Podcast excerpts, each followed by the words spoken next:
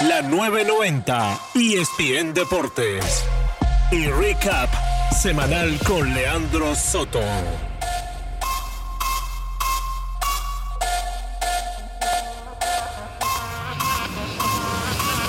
Resumen semanal.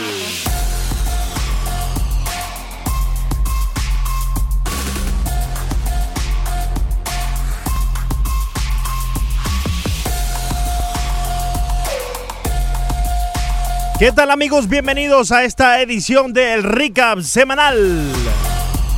¿Quién les habla? Leandro Soto. Cuando ya el reloj marca la una, las 11 y un minuto de la mañana, le vamos a empezar a dar comienzo a este resumen deportivo de todo lo acontecido en la 990 ESPN Deportes.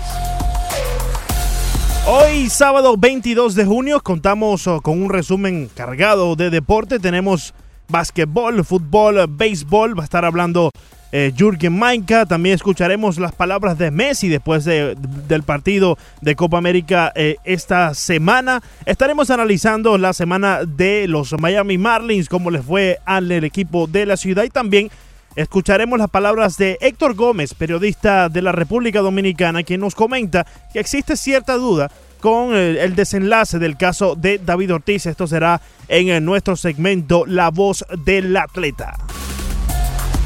Como siempre amigos, eh, debo recordarles que este programa llega a ustedes gracias a la Universidad de Impuestos de Martorell Taxes. Para aumentar tus ingresos y comenzar una nueva carrera, la Universidad de Impuestos te enseña un nuevo oficio. Te prepara en seis semanas para el campo laboral dentro de la preparación de impuestos y esto es todo en español. Para más información, 305-842-4041 o también en la web uimpuestos.com. Siempre te recuerdo que la Universidad de Impuestos es el conocimiento a tu alcance. Como siempre nos puedes seguir en las redes sociales, arroba sotoleandro-bajo, y estoy en el Instagram y también en el Twitter. Arroba ESPN Deportes 990 está la estación en el Instagram y siempre nos puedes seguir en el Twitter en arroba 990 ESPN Deportes. Y la aplicación Actualidad Media Group está sencillamente espectacular. Y si siempre se la recomiendo hoy, le voy a agregar un poco más de recomendación porque en esta aplicación, durante la Copa um, América 2019, pues vamos a tener a lo largo del torneo una encuesta, eh, vamos a tener un concurso, una participación interactiva, donde usted puede jugar una, un, digamos, es una trivia donde es a la una de la tarde, siempre a la una de la tarde, y tiene la oportunidad de jugar esa trivia y ganar billetico con la 990 y es bien Deportes y también gracias a la Copa América 2019. Así que váyase a su Play Store o si tiene un iPhone, váyase y baje la aplicación en el App Store Actualidad Media. Allí no solamente va a tener la oportunidad de participar en esta trivia en la sección de la 990 y ESPN Deportes, sino que también a lo largo de la semana puede mantenerse informado con las noticias de actualidad 1040 y la mejor música siempre en éxito 107.1, siempre nosotros aquí en la 990 ESPN Deportes. Y ya con eso pues entremos en materia, vamos a lo más destacado. Y ahora, lo más destacado. Lo más destacado.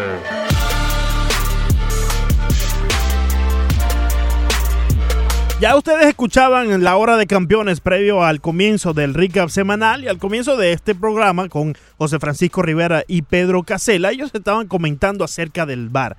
Y yo dije, tengo que reservar esta opinión porque en lo más destacado ya tenía el bar de la Copa América porque si bien hay pros, también hay unos contras. Bien escuchaban la opinión de Pedro Casela en el eh, Hora de Campeones cuando él mencionaba que no le gusta porque quizás le resta un poco de responsabilidad a la figura del árbitro. Por su parte, José Francisco Rivera piensa que es una herramienta necesaria para hacer justicia en el fútbol. Yo estoy un poco más del lado de José Francisco, me gusta el VAR, aunque entiendo bien el punto que presentaba Pedro Casela, al que él mencionaba que le, le quita el ritmo al juego, le detiene mucho el juego y quizás puede aburrir en ciertas instancias. Además que le quita responsabilidad al árbitro, así como ya lo mencioné. Yo estoy eh, del lado de todos los pros del el VAR, porque muchas veces nosotros eh, decíamos, caramba, ahí se hizo una injusticia y, pasaba eh, unas dos, tres semanas hablando de esa injusticia en ese partido y nos olvidamos quizás la buena labor que hizo equipo y equipo para eh, X resultado. Entonces, a mí me parece que hacer esa justicia en pleno desarrollo del partido es muy importante, es le, le, agrega responsabilidad más allá de que si le quita o no al árbitro, le agrega responsabilidad a la liga en la cual se esté llevando a cabo o el torneo tal como la Copa América, eh, en querer hacer justicia y que no todo quede en, sospechas que si alguien le pagó al árbitro para que X eh, llamada sea de tal forma. Yo creo que la justicia es necesaria, pero debe de ser controlada para que personas tal como eh, Pedro Casella, que omiten la opinión de mantener lo más tradicional posible en el fútbol, pues también estén contentos con el deporte. El VAR en la Copa América, con todo y sus pros y sus contras, es lo más destacado en esta semana. Su opinión en las redes. En las redes.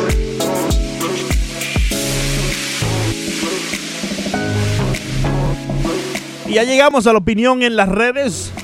Hoy estaremos eh, desarrollando dos de las cinco encuestas que se dieron para toda su participación en Menú Deportivo. A las 11 siempre con Broderick Serpa y Fernando Arriaza. Empecemos con esta encuesta acerca de los Yankees eh, de Nueva York. Menú Deportivo, Arrias Ortega y Beisbólogo preguntaron durante esta semana, ¿cree usted que con la adquisición de Edwin Encarnación por los Yankees, pasan a ser los favoritos en la Liga Americana. Es decir, después de adquirir los servicios de Edwin Encarnación en cambio con los Marineros de Seattle, ¿piensa usted que los Yankees ya de por sí se convierten en los favoritos en la Liga Americana? Vamos a escuchar la opinión de Fernando Arreaza. Yo creo que el picheo está suficientemente bien para esa ofensiva que serán capaces de armar. Evidentemente, Brian Cashman está haciendo la lectura de que esta campaña se gana a que es lo que está prevaleciendo en las grandes ligas. Entonces, él arma esa alineación, añade a Edwin Encarnación, saben que regresan todas esas piezas y él pretende ganar a palos, pero no solo a palos, porque creo que el picheo de los Yankees en el balance de los factores es suficientemente bueno para esa ofensiva que, vaya, es de, es de armas tomar. Picheo que cuenta con un veterano Sisi Sabatia, también una Tanaka está allí, eh, Paxton también está allí pero yo creo que les hace falta ese pez gordo en, la rotación. Porque si bien se puede ganar a palos durante la temporada regular, ya cuando entremos en postemporada y posiblemente los Yankees se estén enfrentando a los Houston Astros, por ejemplo, en la postemporada, este equipo tiene quizás el carro de leña que tienen los Yankees del lado ofensivo, ellos lo tienen del lado eh, del picheo, en cierta parte del lado defensivo, ¿no? Tienen un Justin Verlander y un Garrett Cole que en verdad están intratables en esta temporada. Y me voy a ir porque en los momentos chicos de una temporada, en verdad, en las postemporadas, donde se bate el cobre, donde las papas queman, como diría el buen amigo Alberto Ferreiro, pues el picheo es lo que va a prevalecer. Porque los bateadores muchas veces entran en rachas negativas, tal como Giancarlo Tanto, que ya todos sabemos cuando entra en una de esas rachas eh, negativas, eh, para que salga hay que rezar tres Padres Nuestros. Y no sé, por lo menos 10 Ave María. Pero pienso que en esos momentos chicos, cuando se define todo el esfuerzo de una temporada de 162 partidos, pues se, se, ganan con el picheo más allá de a palos. Pero de todas formas, escuchemos la opinión de Broderick Serpa. Yo puse que no, porque la pregunta dice, ¿cree usted que la adquisición de Edwin Encarnación con, la adquisición de Edwin Encarnación los Yankees pasan a ser favoritos. No, yo creo que siguen siendo tan favoritos como lo eran antes. Me da la impresión de que esto no cambia los niveles de favoritismo, sino que lo acentúa. Em, eh, me da esa impresión de que quizá no era tan necesario.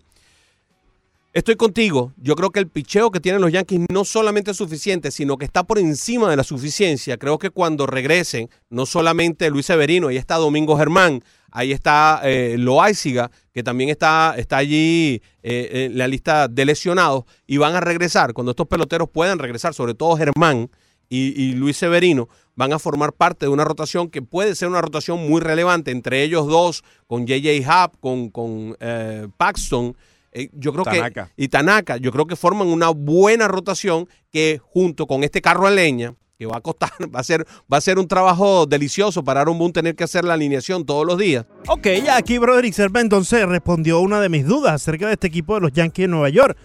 Va a llegar refuerzos, eh, ciertamente, de, ellos mismos cuando regrese Severino y cuando regrese Domingo Germán, que por cierto era parte de los Miami Marlins en aquel entonces eh, en sus ligas, en, la- en las granjas de los Miami Marlins y los Marlins lo cambiaron. eh, bueno, eso es ya otra historia. Pero aquí Broderick da cierta opinión que, que a su vez es una respuesta quizás el, problema que tienen los Yankees en cierto momento dentro de la rotación de abridores. Cuando regrese Severino y cuando regrese Herman, ciertamente se van a fortalecer. Pero queda- quedarán el veremos. Porque no hemos visto tanto de Severino y de Germán como para poder af- afirmar en estos momentos que ellos van a hacer la diferencia entre clasificar a una serie mundial o quedarte en la postemporada. Su opinión en las redes, aquí están los resultados. ¿Cree usted con la adquisición de Edwin Encarnación? Los Yankees pasan a ser los favoritos en la Liga Americana. 40% de eh, el amplio margen de votos que tuvimos en esta encuesta piensa que no. Mientras tanto, un 60% piensa que los Yankees efectivamente son los favoritos en la Liga Americana después de adquirir al dominicano Edwin Encarnación. ¿Está usted conforme con la información dada por la Procuraduría Muy de bien. República Dominicana sobre el caso de David Ortiz, entendiendo que la información fue que el atentado no fue contra David Ortiz, o por lo menos la intención original no era ante David Ortiz? ¿Sí o no? Arroba 990 ESPN Deportes. Y llegamos a este punto, eh, como mencioné al principio del programa, más adelante estaremos contando con el periodista dominicano Héctor Gómez, quien estará eh, dándonos un análisis de cómo se vive este desenlace del caso David Ortiz en la República Dominicana. ¿Quién mejor que un periodista que ha estado siguiendo estas noticias desde eh, sus primeras instancias y ah, estuvo allí en la conferencia de prensa de la Procu- Procuraduría? Eh, así que estaremos pendientes eh, más adelante en La Voz del Atleta, nuestro segmento. Al final del programa escucharemos la opinión de Héctor Gómez, quien ciertamente tiene una conexión muy cercana con el pueblo dominicano y, ha estado tanteando eh, esta misma encuesta que en, los momentos nos eh, eh, preguntamos aquí de- desde la Florida, desde Miami. ¿Satisfecho con el desenlace del caso David Ortiz? Escuchemos a Broderick Serpa. A lo mejor ese es el punto. Que precisamente lo que están diciendo lo están diciendo para que la gente crea que sí. Con la idea esa de que se sientan un poco mejor de que alguien en República Dominicana no atacó a David Ortiz.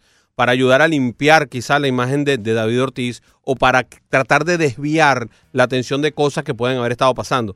Ojalá no sea así. Ojalá. ¿ok? Pero yo sí puse que no, porque a mí me parece, sinceramente, que una persona que paga miles de dólares para que alguien asesine a otro, tiene que estar bien seguro de que esa persona esté muy clara en la identificación. Y estamos hablando, esto, no es el siglo XIX, no es, el principio del siglo XX, estamos hablando del momento tecnológico más importante de la humanidad, donde nosotros tenemos imágenes de cualquier tipo. O sea, este señor no vio una foto cualquiera, él tiene que haber tenido 400 imágenes del señor al que iba, a asesinar, que además es una persona pública. Y bueno, para hacer, poner esto un poco en contexto, pues la, la- el, el desenlace de esta historia, eh, que si bien termina en cierto final feliz porque David Ortiz sigue con nosotros en este plano, pero eh, se llena de dudas incógnitas esta investigación por la policía dominicana.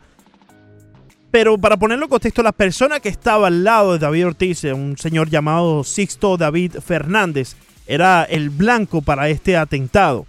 Cuando mm, se compartía en las redes sociales esta imagen donde David Ortiz sale al lado de, este, de esta persona, ciudadano eh, de la República Dominicana, eh, Sixto David Fernández, veíamos que hay una clara diferencia entre cómo luce Sixto David y cómo luce Big Papi David Ortiz.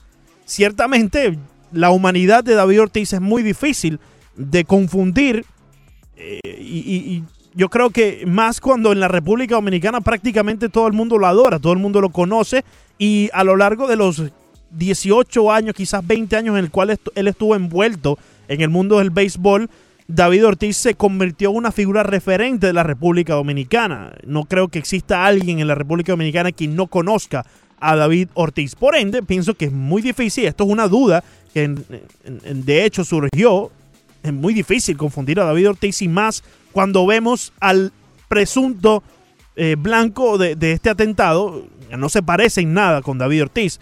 La vestimenta que llevaban puesto ambos sí se parecía en ese momento, pero ciertamente es, eh, caramba, David Ortiz es un, hombre eh, de humanidad sumamente grande como pelotero de grandes ligas y Sixto David Fernández es una persona mucho más delgada y como te digo, muy difícil confundirlos. Fernando Arriaza, cuando planteamos esta encuesta, decidió esperar para dar su opinión a el análisis eh, de Héctor Gómez, quien estuvo participando también en el menú deportivo. Después de escucharlo, Fernando Arriaza quería, antes de escucharlo, quería eh, quizás creerle a la justicia, pero después de escucharlo, él llegó a esta conclusión. ya voté no, eh, convencido de que esto parece una parodia, que esto parece un invento para proteger a alguien, no sabemos a quién, si a la parte que ataca o a la parte atacada, porque caramba, ya uno se vuelve escéptico ante eh, las circunstancias. Mi feeling ayer con las declaraciones del procurador, del procurador que las, las escuché eh, eh, justamente en el, en el Twitter de Héctor Gómez, que la- las puso en su Twitter, eh, no me generaron un, un buen sabor de boca, pero quise darle el beneficio de la duda, seguir escuchando opiniones, seguir escuchando aquí a ustedes. Sabía que íbamos a tener hoy a Héctor Gómez con esa percepción de, del sitio en República Dominicana. Y bueno, no, claro que no. Y, y esa es la opinión mayoritaria y, y lamentablemente creo que es lo que va a prevalecer y a ocasionar que este caso se convierta, eh, en Venezuela lo llamaban cangrejo, ¿no? Esos Sí. casos no resueltos. Mm, no resueltos. Bueno, Aquí le diríamos cold cases, casos eh, congelados que no se resuelven. A mí me parece, ya para también omitir, eh, emitir mi opinión, pues creo que, que ya... Yo también estaba en el mismo puesto que Fernando Arrias. Yo quería creerle a la justicia dominicana y más cuando se trataba de una figura tal como David Ortiz. Pero cuando empecé a escuchar la opinión de quienes viven allá y están siguiendo esta noticia y siguen cada paso que da David Ortiz, pues, y, y más cuando escuché las declaraciones de Sixto David Fernández, cuando en un programa de la República Dominicana, un programa radial de la República Dominicana, él mencionó que no entiende por qué lo están ligando con este eh, atentado a la vida de David Ortiz, porque él no tiene ningún enemigo y no siente que, eh, que, que tiene que estar resguardándose o mirando sus espaldas porque tiene alguien detrás de su vida. Él menciona que es una persona de bien, que es un negociante, bueno, otra de las eh, factores que agregan a la duda de muchos, ¿no?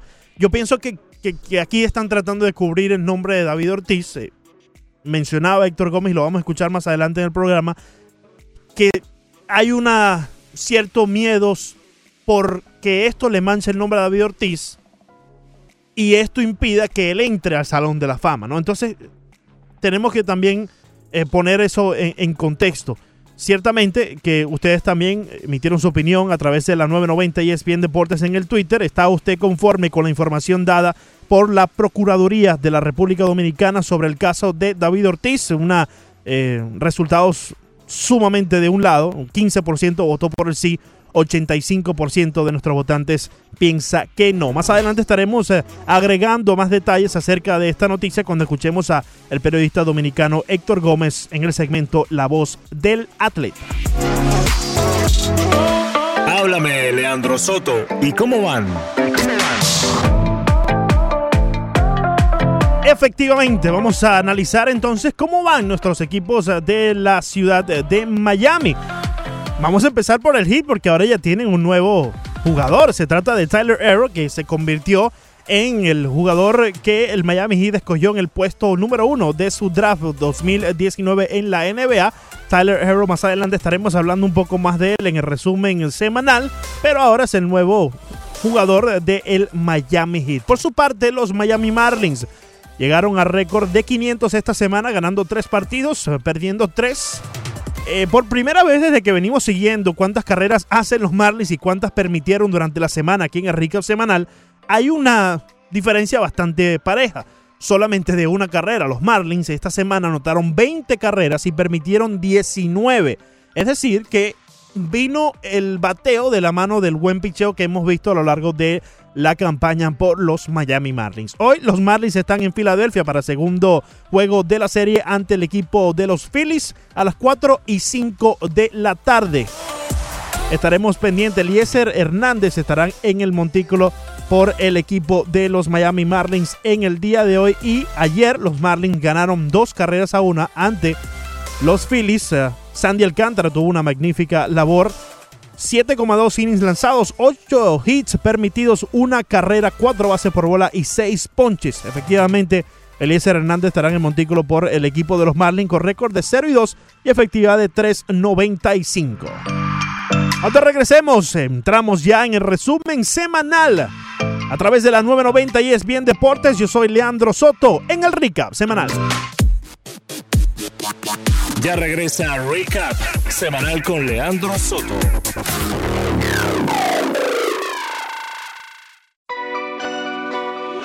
Oye, escucha bien.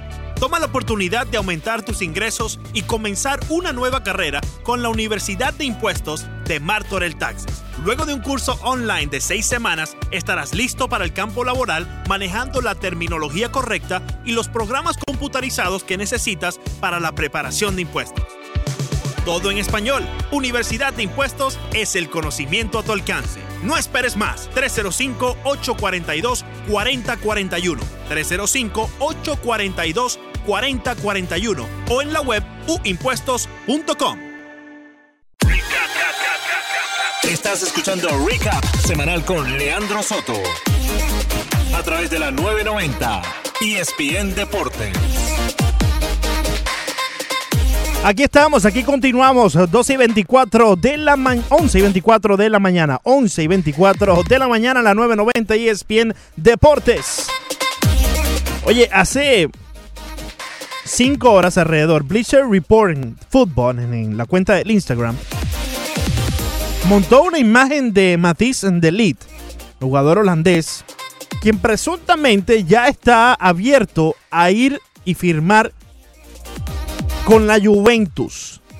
Tenemos que recordar que Delit es el jugador que, tanto estaba detrás de él, eh, el equipo de, Barcelona. Y también hay que recordar que Ricardo Montes de Oca durante el roce deportivo lleva tiempo diciendo que el Barcelona está dormido durante esta fecha o este periodo de fichajes. Y esto lo confirma, ¿no? Porque Delit era el jugador que, que el Barcelona le tenía la mira puesta. Confirma dos cosas. O dejaron que la Juventus ya empiece a conversar con Delit y que presuntamente estén cerca de firmarlo. O también que el Barcelona ya no tiene tanto interés con Delit porque están yéndose por Griezmann. Así que yo les recomiendo que Roche Deportivo este próximo lunes no se lo pierdan porque las teorías de conspiración del popular Ricardo Montes de Oca estarán sencillamente a la orden del día.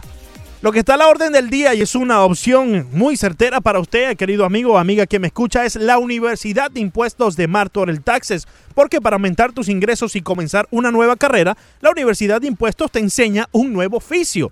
La Universidad de Impuestos te prepara en seis semanas para el campo laboral dentro de la preparación de impuestos y esto es todo en español. Luego de estas seis semanas tendrás todas las herramientas necesarias para la preparación de impuestos. Tendrás la terminología correcta y también los programas computarizados necesarios para conseguir el éxito en la preparación de impuestos. Más allá de tener los programas, vas a tener el conocimiento para poder manejar estos programas y así poder empezar a preparar impuestos. Más información siempre en el 305-842-4041. 305-842-4041. También puedes visitar la web uimpuestos.com. Siempre te recuerdo que la Universidad de Impuestos de Martorell Taxes es el conocimiento a tu alcance.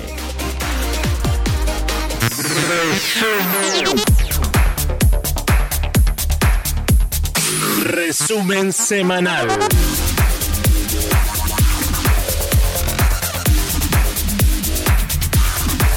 Y bien, llegamos entonces al resumen semanal en este segmento donde desarrollamos todo lo dicho a través de la 990 ESPN Deportes. Estaremos analizando audios del básquetbol, del fútbol y del béisbol. Vamos a comenzar con el baloncesto porque el Miami Heat, como ya lo mencionábamos al principio del programa, pues ya tienen un nuevo jugador. Se trata de Tyler Arrow de la Universidad de Kentucky. Y a Ricardo Montes de Oca no le parece que esta escogencia fue una certera. Lo evaluamos con lo que tenemos, ¿no? Sí. Y con lo que tenemos no fue un buen pick.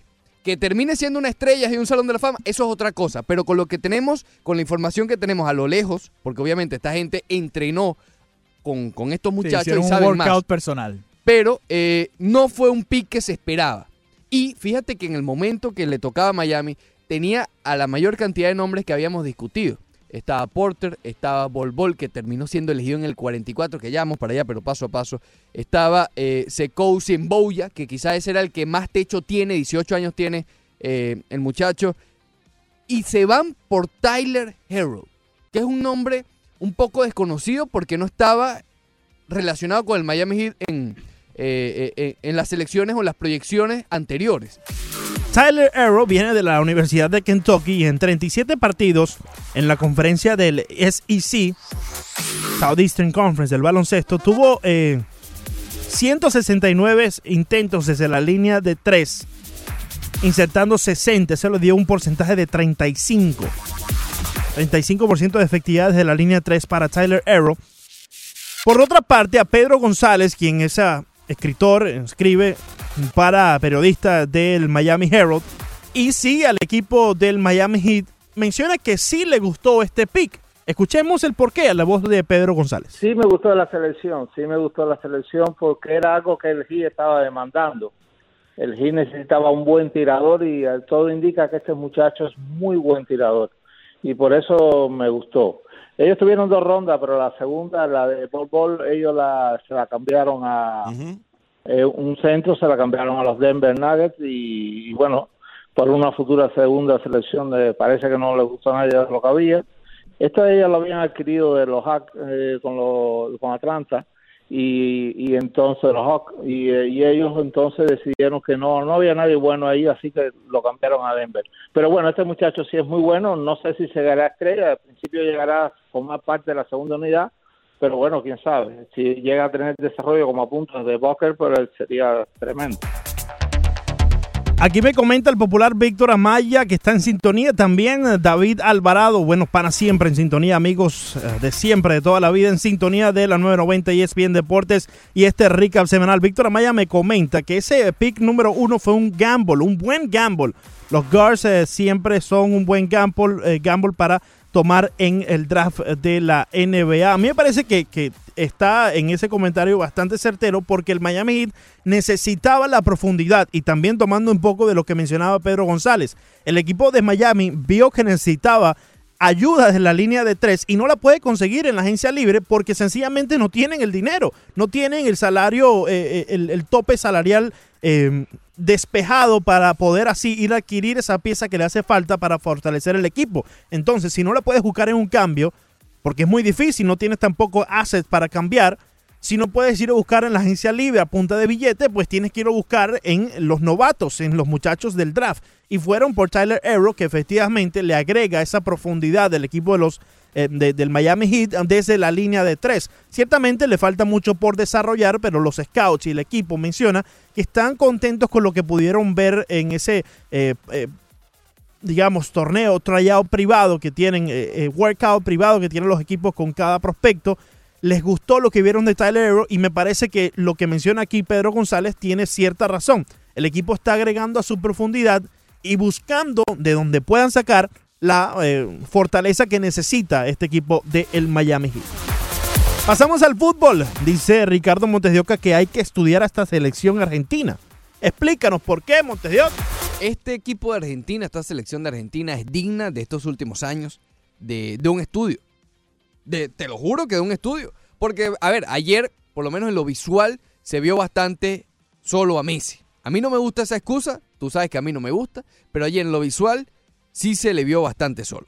Pero igual, estamos hablando de que ahí hay nombres, es decir, hay nombres. Está Di María, está el Kun está Tagliafico que también jugó bastante bien, está Los Celso, es decir, no son unos muertos. ¿Por qué no juegan bien? ¿Por qué se, se, se asustan? Porque se asustan. El propio Messi lo dijo. No sé si ya tenemos el audio de Messi. Messi dijo que en algún momento empezaron a sentir los nervios de que estaban abajo del marcador. Y claro que tenemos el audio, mi querido amigo Montedioca. Yo no te voy a dejar mentir, hermano. Escuchemos al propio Messi que él dice que se sintieron ciertamente nerviosos. Y el rey del gol de ellos que sale de, de la nada, una conducción larga donde recorre toda la cancha, eh, cambia un poco el partido, nosotros nos, empe- nos empezamos a poner nerviosos, un poco locos, a, a salir a tiempo, a desordenarnos. Eh, le dimos la oportunidad de tener a ellos una segunda clara ocasión, que podría haber sido el segundo. Después en el segundo tiempo creo que no nos quedaba otra que ir a buscar, lo hicimos con un delantero más y lo empatábamos, Ahí está. Lo dijo Messi. No lo dije yo, no lo dijo Montes de Oca. Lo dijo Messi. Se sintieron nerviosos.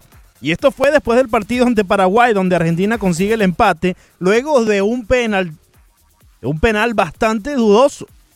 Ahí no hubo mano. Ahí son las cosas del VAR también.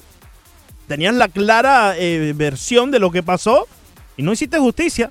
Entonces ahí está y entramos en los pros y contras que mencionábamos al principio del recap semanal. Jürgen Maika del Inter Miami estuvo con nosotros en el Ross Deportivo esta semana desmintiendo un rumor que supuestamente decía que David Beckham había vendido su parte del equipo re- más reciente de la ciudad, del el nuevo equipo de fútbol de la ciudad. Escuchemos a Jürgen Maika. simple y claro.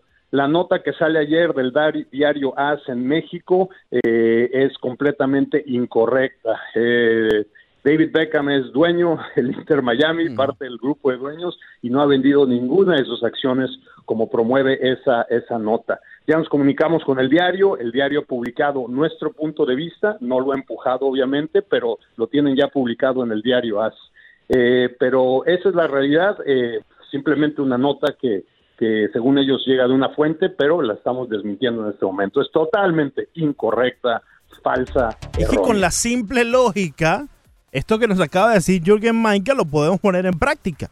¿Cómo va David eh, Beckham, David Beckham vender su parte del equipo después de todo lo que ha pasado para tener el equipo en la ciudad que él quería tenerlo? Porque sabíamos que el equipo lo tenía donde él quisiera dentro de la nación de los Estados Unidos.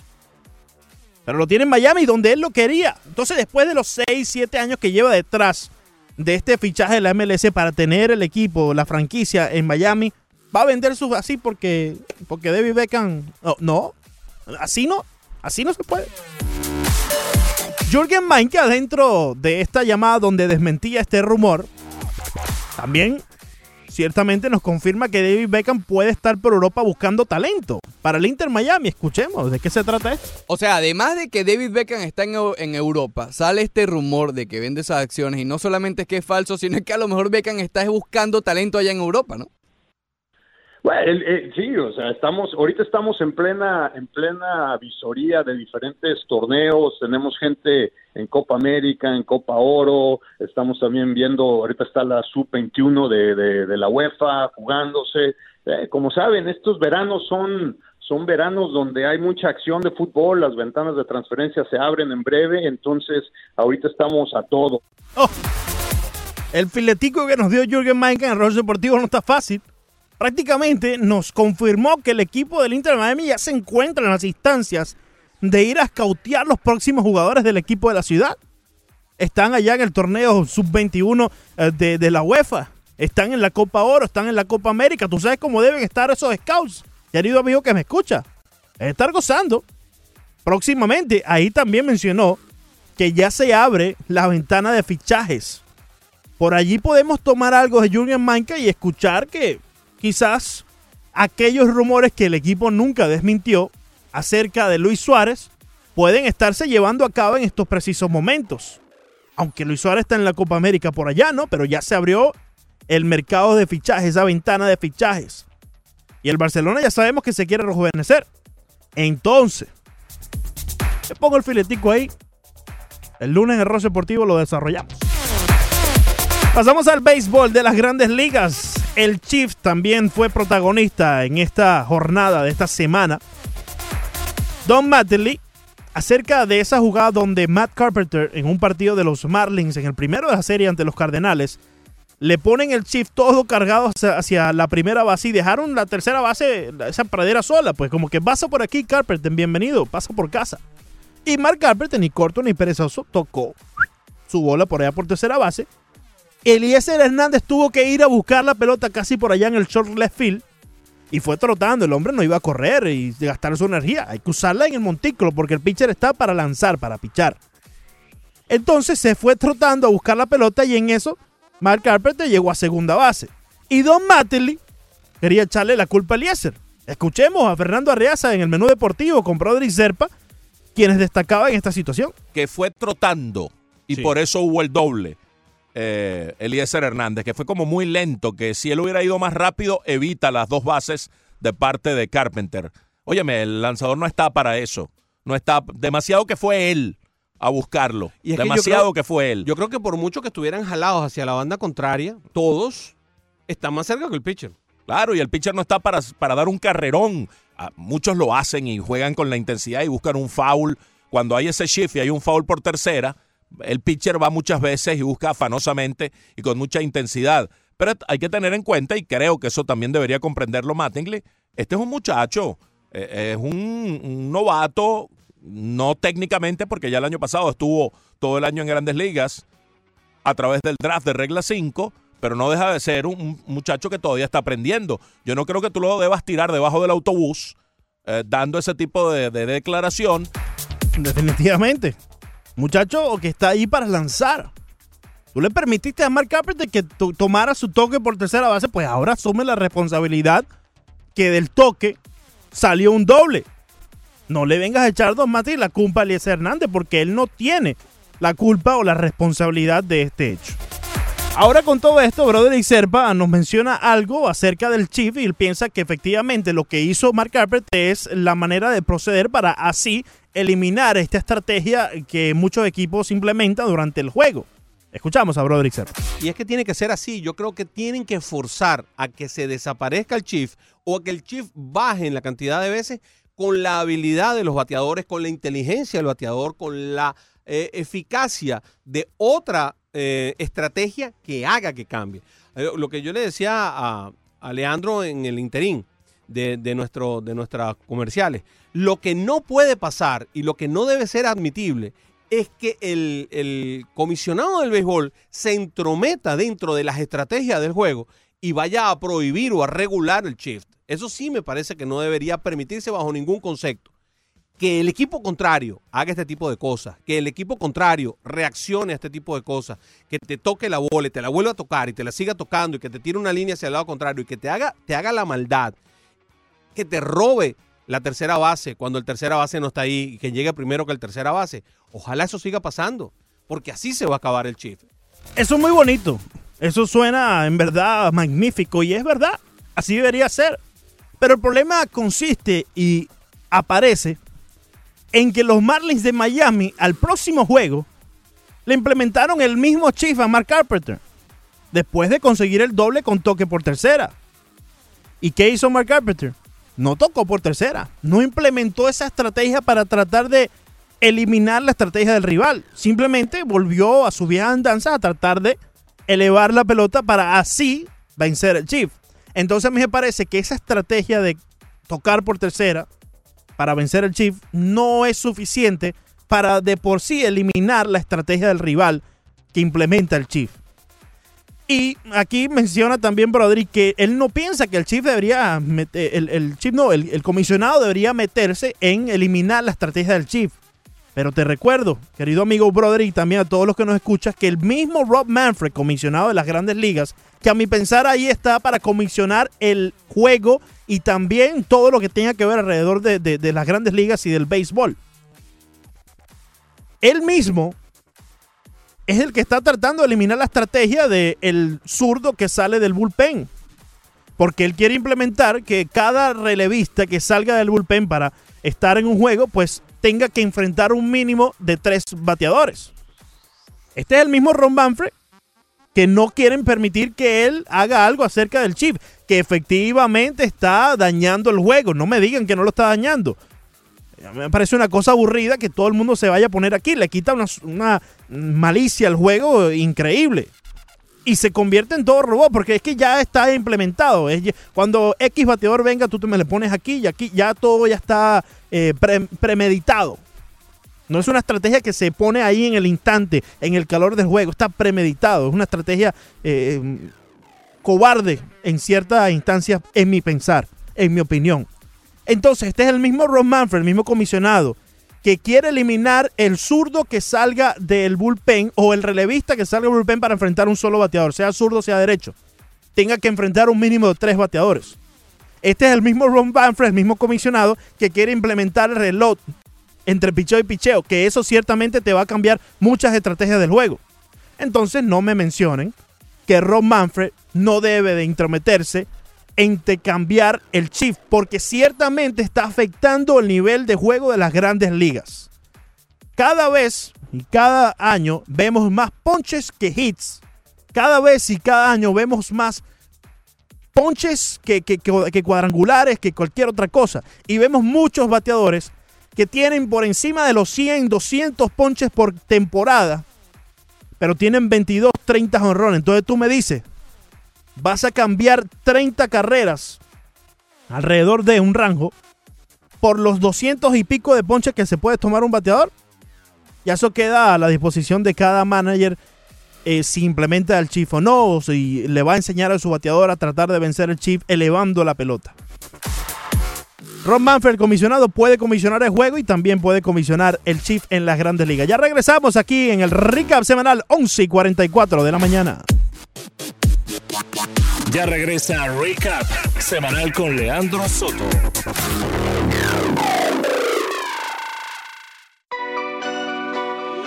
Oye, escucha bien.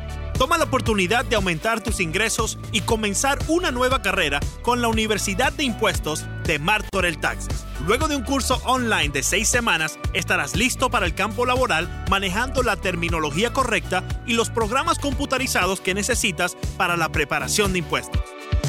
Todo en español. Universidad de Impuestos es el conocimiento a tu alcance. No esperes más. 305-842-4041. 305-842-4041 o en la web uimpuestos.com. Estás escuchando Recap semanal con Leandro Soto. A través de la 990 ESPN Deportes. Efectivamente, continuamos aquí en la 990 ESPN Deportes en vivo y a todo color hoy, sábado 22 de junio, 11 y 47 de la mañana. Quien les habla, Leandro Soto. En esta emisión de El Recap Semanal, una emisión sencillamente espectacular. Escuchamos a Messi, escuchamos a Jürgen Maike desmintiendo los rumores eh, del Inter Miami acerca de David, eh, David, David Beckham eh, vendiendo su parte del equipo. Analizamos un poco el bar de la Copa América. Hablamos también de Encarnación y los Yankees. Repasamos cómo van eh, los Miami Marlins. Hablamos de Tyler Arrow. Sencillamente espectacular esta edición de El Recap semanal y se pone mejor, querido amigo. Porque Héctor Gómez, eh, periodista dominicano, directamente desde la República Dominicana, es un periodista que ha estado siguiendo el caso de David Ortiz desde el comienzo y ha estado participando en el menú deportivo a lo largo eh, de toda eh, esta investigación para darnos todos los detalles que iban saliendo, los diferentes nombres que están implicados en este caso. Directamente de la República Dominicana acerca del caso David Ortiz, Héctor Gómez nos acompañó en el podcast Cinco Razones que lo pueden encontrar en eh, www.990espndeportes.com bajo la sección de podcast. Es el, el podcast externo que tenemos eh, Ricardo Montes Alejandro Villegas y yo. Y hablamos con Héctor Gómez acerca del caso con eh, David Ortiz y cómo se está sintiendo la gente en la República Dominicana. Escuchemos el audio. Héctor Gómez, periodista dominicano, directamente desde la República. Héctor, ¿cómo toma el país, el pueblo dominicano, el desenlace de esta noticia? ¿Están satisfechos, eh, a tu pensar, con lo que se demostró el día de hoy? Bueno, honestamente no, tengo que admitirlo. Eh, yo de hecho publiqué una encuesta y la tengo en mi cuenta de Twitter, HGómez27, eh, de si se siente usted, le digo al pueblo dominicano de forma genérica, satisfecha con eh, esta rueda de prensa ofrecida por nuestras autoridades, le hace tanto del Procurador General de la República como del director eh, general de la Policía Nacional y más del 60% eh, dice sentirse no satisfecho con esta rueda de prensa porque entienden que, y es lo que la mayoría me, me- la parte de la retroalimentación y las reacciones que ha generado el tweet, es que ellos dicen que David Ortiz, ¿quién no va a conocer a David Ortiz? Que David Ortiz lo conocen, es cierto, todo el mundo, tanto aquí en el país como a nivel internacional, y que es un hombre de una corpulencia 6'4, más de eh, 240, 250 libras, y a todas luces es lo que la gente compara con el supuesto este David eh, Fernández, con el cual supuestamente se confundió a David, es que hay una diferencia abismal en términos de la contextura física entre uno y otro. En ese sentido, uno de los periodistas que hoy, de los colegas, le hizo la, la pregunta al procurador y al director de la policía en el sentido de que, bueno, pues es que no se parecen ni, ni, ni a nivel de rostro ni también por el volumen del físico. Entonces, ahí en ese momento el, el Procurador General de la República le decía que de lejos eh, la foto que se envió supuestamente para desaparecer físicamente al que se llama David Fernández vestía coincidencialmente un pantalón blanco y una camisa prácticamente muy similar a la que ese día eh, usaba David Ortiz, que es amigo de este señor David Fernández. O sea que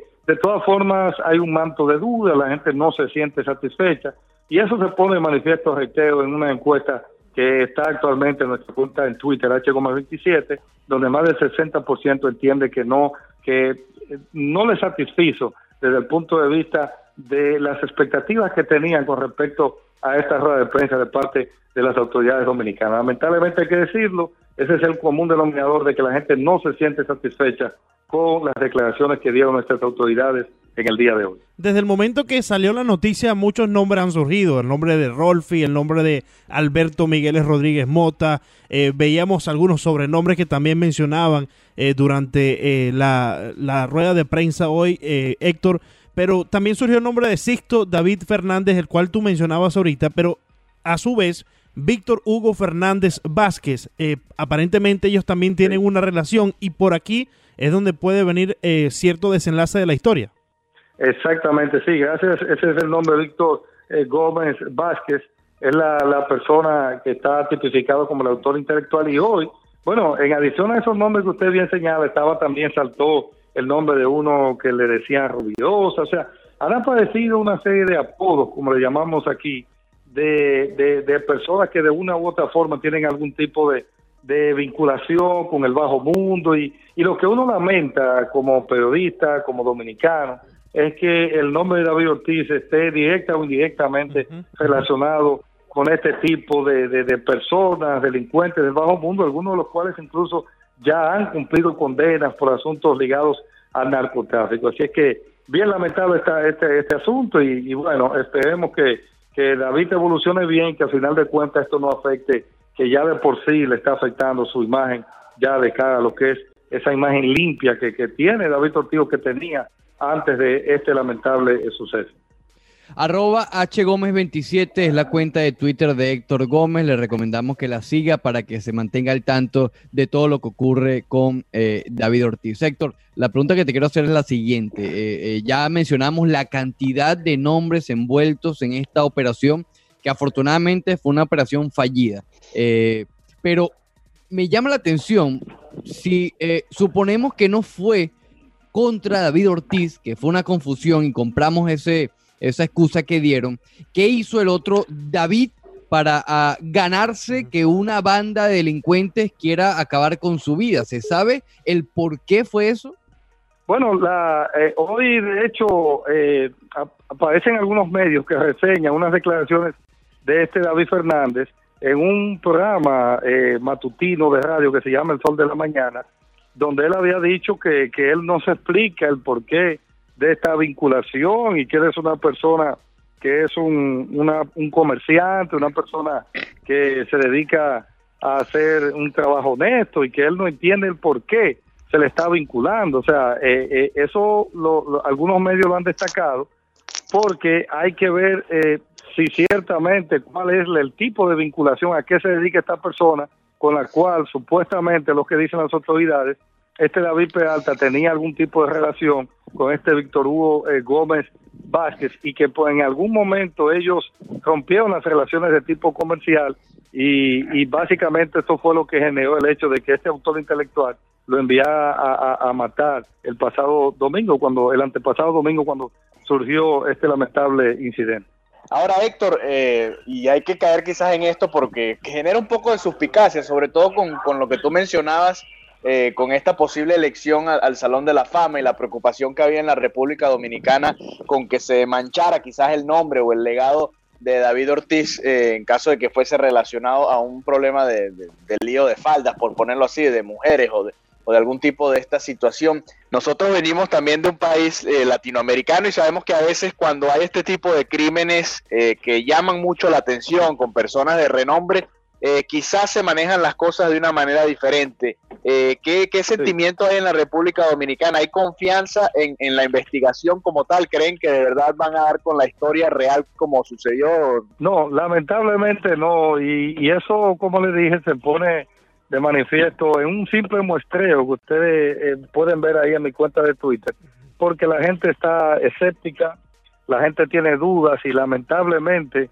hay que decirlo de forma objetiva, eso es parte de una praxis que lamentablemente eh, ya de forma consuetudinaria nos caracteriza o está caracterizando muchas veces el sistema jurídico en el país donde incluso la misma Policía Nacional en ocasiones ha dicho que, bueno, ellos apresan los delincuentes y luego nuestra justicia, lamentablemente, sin una forma, eh, de una manera inexplicable, eh, le da libertad a este tipo de sujetos que eh, tienen condenas de hasta 30 años y uno ve, bueno, este mismo caso, verbigracia este caso, algunos de los implicados eh, en este caso de David Ortiz, este intento, este atentado, eh, no cumplieron a cabalidad las condenas que supuestamente debían purgar en las cárceles por el hecho cometido. Entonces, fíjense ustedes cómo hay todo un entramado donde se advierten debilidades desde el punto de vista de lo que es el sistema eh, jurídico en nuestro país y, es- y esto es lo que da el traste con que precisamente la gente no confíe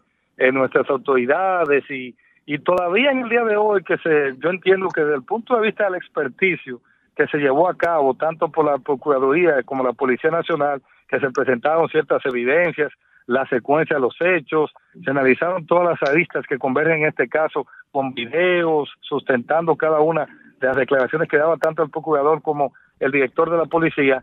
La gente, las reacciones que uno tomaba en las redes sociales es siempre que dudan y lamentablemente eso es parte de eso que yo decía, esas debilidades que acusan lamentablemente el sistema judicial aquí en la República Dominicana. Hay mucha duda, mucha incertidumbre y la gente no confía en los resultados de estas investigaciones.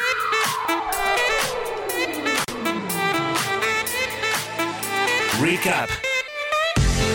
Allí lo escuchaban ustedes aquí en el recap semanal Héctor Gómez, periodista de la República Dominicana, quien estaba tratando de aclararnos un poco la situación y un poco el sentir de el dominicano allá eh, en Quisqueya, tratando de entender también qué fue lo que pasó con David Ortiz, muchas dudas, muchas incógnitas.